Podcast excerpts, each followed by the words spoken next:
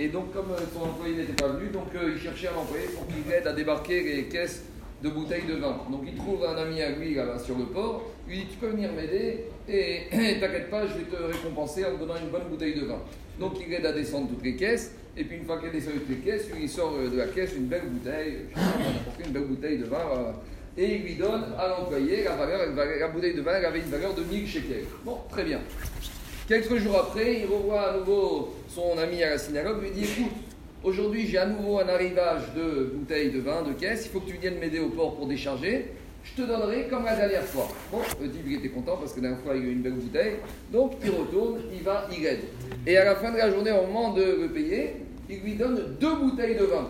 Alors sur le coup, l'employé est content. C'est dit la dernière fois j'ai eu une, là j'ai eu deux. Mais quand il arrive à la maison, il regarde un peu plus près et il se rend compte que les deux bouteilles de vin, c'était pas les mêmes bouteilles que la première. Mais au niveau économique, au niveau valeur, c'était la même chose. C'est-à-dire que la première bouteille valait 1000 shekels. Là, il a donné deux bouteilles, pas le même niveau, mais chacune valait 500 shekels. Donc, en valeur, il a reçu la même chose, ce qu'il lui avait dit, mais au niveau qualité, c'est pas la même chose. Alors, il va le voir, il lui dit Écoute, attends, tu m'avais dit que tu me donnais comme la dernière fois. Moi, j'ai accepté de venir que pour recevoir une belle bouteille deux bouteilles, euh, moitié 50% chacune de la valeur de l'autre, ça ne m'intéresse pas. Et si je veux les revendre, je n'aurai pas le même prix, etc. etc. Donc tu lui dis écoute, je t'ai promis de te donner comme la dernière fois. Au niveau économique, tu as reçu 1000 shekels, tu as reçu 1000 shekels aujourd'hui. C'est pareil. Bon, alors comment trancher cette question d'Alaha Alors peut-être qu'on peut trouver une réponse dans la paracha de la semaine. Dans la paracha qu'on va lire, Vaïgash, après les retrouvailles entre Yosef et ses frères, Yosef dit à ses frères retournez en Israël, allez avertir Yaakov que je suis là et vous allez tous descendre. Et avant de partir, il a marqué que Yosef il a donné des cadeaux à ses frères. Qu'est-ce qu'il a marqué? À tout le monde, il a donné des nouveaux habits, un beau costume, une belle tunique. Et à Binyamin, il a donné quoi? Il a donné deux choses. Il a donné cinq costumes et il a donné une somme de 300 shekels. Donc à chacun des frères, il a donné un costume et à Binyamin, il a donné 5 costumes et une somme de 300 shekels. Vient Agmara dans Megillah et pose la question, c'est ce qu'on a parlé ce matin. Comment Yosef, a priori, a pu faire une telle erreur?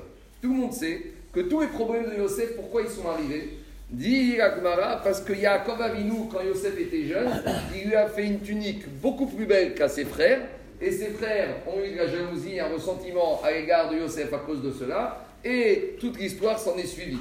Donc demande à Gemara dans Megillah, Yosef, il a souffert de ce favoritisme de son père à son égard. Alors pourquoi à nouveau il recommence? Pourquoi maintenant il va attiser la haine des frères à l'égard de Binyamin? C'est la, question qu'Agmara pose. Qu'est-ce qu'elle répond à Agmara Agmara répond que Yosef a dit qu'il a voulu donner une allusion à Binyamin que un de ses descendants va sortir avec cinq habits de royauté. De quoi il s'agit ici? Le descendant de Binyamin, c'était qui? Mordechai. Mordechai à Yehudi Ishemini, de la tribu de Binyamin.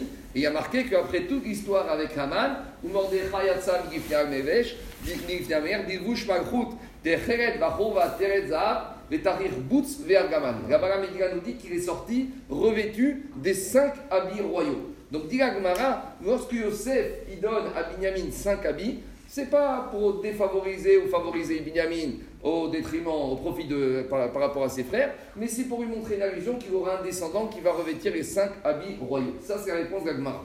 Le Gon de Vigna pose la question. Est-ce qu'on a répondu à la question? On n'a rien répondu. Même si Yosef Hatzadi qui veut donner une allusion à Binyamin, mais il n'en reste pas moins que les frères, chacun a reçu un costume, et Binyamin a reçu cinq costumes. Le favoritisme, il est là. Est-ce que ça va les calmer, les frères? Alors répond le Gon de Vigna, qu'est-ce qu'il a fait Yosef?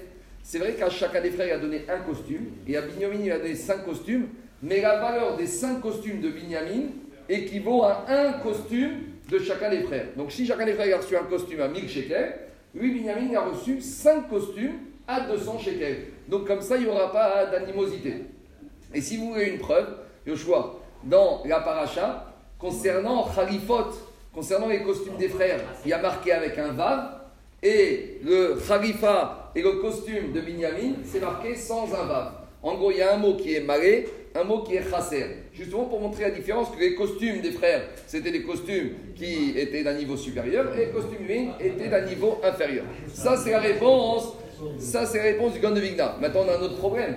il y a marqué que Yosef, il a donné aussi 300 shekels à Binyamin.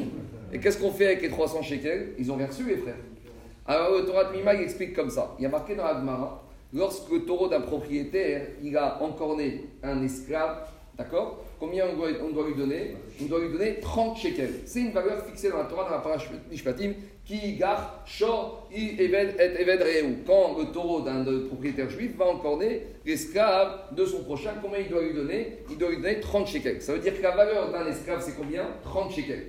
Après, il y a une Gemara qui dit que lorsqu'on a vendu un esclave juif à un goy, on doit le racheter, on doit le sanctionner 10 fois la valeur de l'esclave.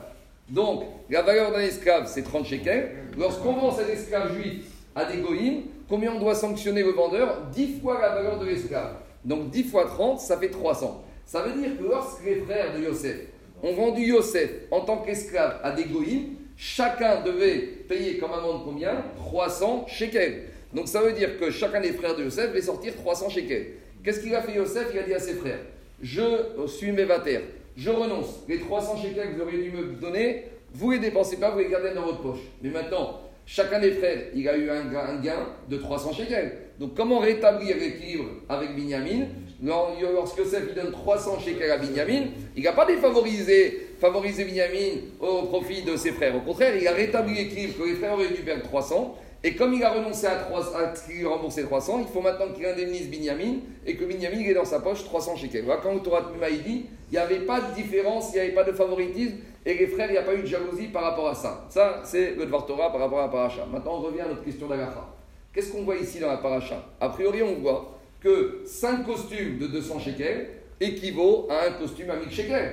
Donc peut-être qu'ici, on peut dire de la même manière, deux bouteilles de vin à 500 shekels équivalent à une bouteille de vin à 1000 shekels. Donc quand le, propriétaire, transport, enfin le, marchand de vin, il a donné à l'employé deux bouteilles de 500, bah, il n'a pas défavorisé, il lui a fait comme il lui avait promis, a priori.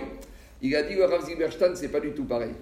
Parce que dans un cas, il s'agit d'une rémunération, il s'agit d'une dette, et dans l'autre cas, il s'agit d'un cadeau. Lorsqu'il s'agit d'un cadeau, je peux faire ce genre de calcul parce que celui qui va recevoir, il va avoir la somme économique qu'il reçoit. Lorsque les parents donnent des cadeaux à des enfants, on ne peut jamais donner exactement la même chose. Mais ce qui est important, c'est que la valeur économique soit plus ou moins la même. Et lorsque ceux qui reçoivent les cadeaux, lorsque c'est un cadeau, ce n'est pas une dette, ce n'est pas quelque chose qui est dû, ce qui compte, c'est que la valeur économique soit la même. Mais ici, on a un rapport entre un patron et un salarié.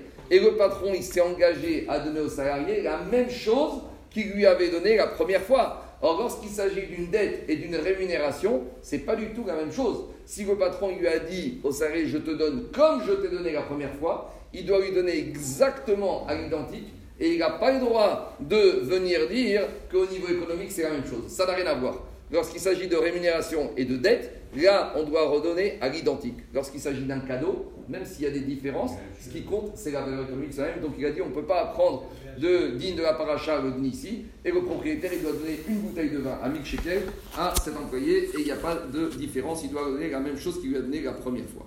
Voilà, je rappelle que cet après-midi, c'est